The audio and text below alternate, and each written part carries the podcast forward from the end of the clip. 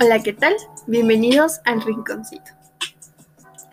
Mi nombre es Nicole y hoy trataremos el tema del amor propio, cómo llegar a él o tenerlo. Yo pienso personalmente que el amor propio es más un tema de autoestima que se basa en esos pensamientos o sentimientos que tenemos por uno mismo. Es decir, esa evaluación perceptiva de nosotros mismos.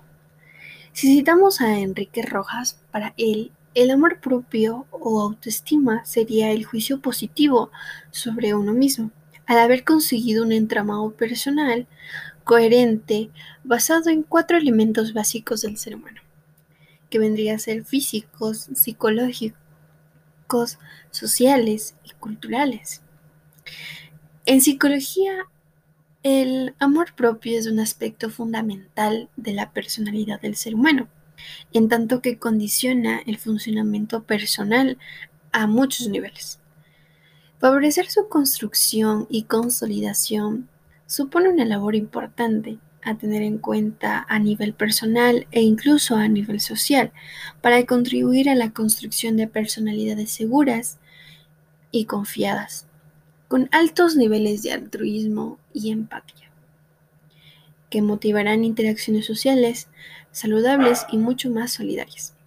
Esto es muy importante, ya que como mencioné, esto radica en la importancia del nivel de amor propio, ya sea en niveles bajos o un nivel alto de autoestima.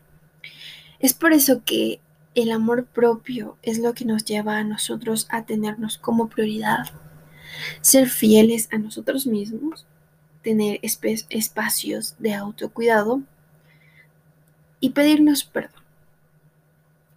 También es importante que el amor propio nos lleva a respetarnos y a valorarnos, establecer límites con lo que nos, nos gusta, aceptarnos con luces y sombras, es decir, lo bueno y lo malo, y sobre todo hablarnos con cariño. Este ha sido el podcast de hoy. Espero que les haya gustado chicos y hasta la próxima.